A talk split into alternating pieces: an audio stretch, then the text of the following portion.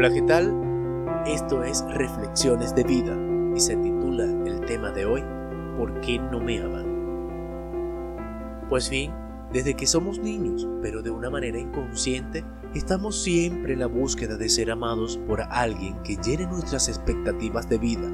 Y así, al transcurrir los años, seguimos en esa constante búsqueda de ser amados. Una vez llegada la adolescencia, asumimos que dentro de lo que llamamos madurez, nos perdemos en el mismo ciclo repetitivo de querer buscar a ese alguien, pero ahora mucho más allá del entorno familiar.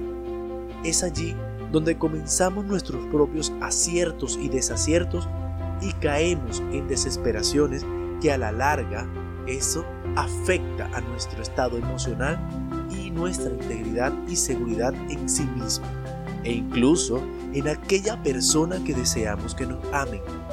Es aquí donde debemos detenernos y autoanalizarnos qué está ocurriendo en nosotros mismos y de qué manera automáticamente esa otra persona determina alejarse de nosotros.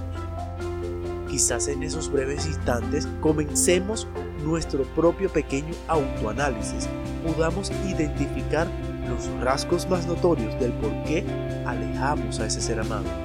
Pero es a partir de allí donde debemos comenzar de forma minuciosa nuestra búsqueda exhaustiva dentro de sí mismo e identificar internamente esos rasgos que aún no se han exteriorizado para que de alguna u otra forma trabajar en ellos, transformándolos y comenzar a traer a ese ser amado que desde la creación divina ya fue hecho para ti.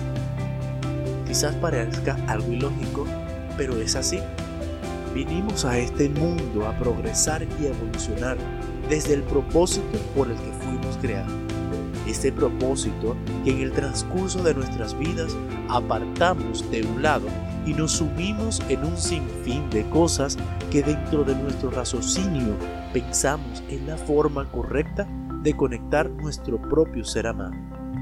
Y con esto quiero que tengan bien claro que para ser amados debemos primeramente amarnos a nosotros mismos y transformar desde el amor todos y cada uno de esos rasgos que de alguna u otra forma afectan a escalas inmensas nuestro andar y transcurrir en este maravilloso camino de vida.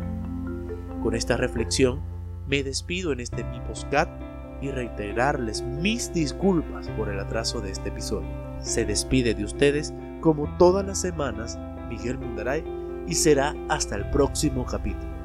Mil, mil gracias.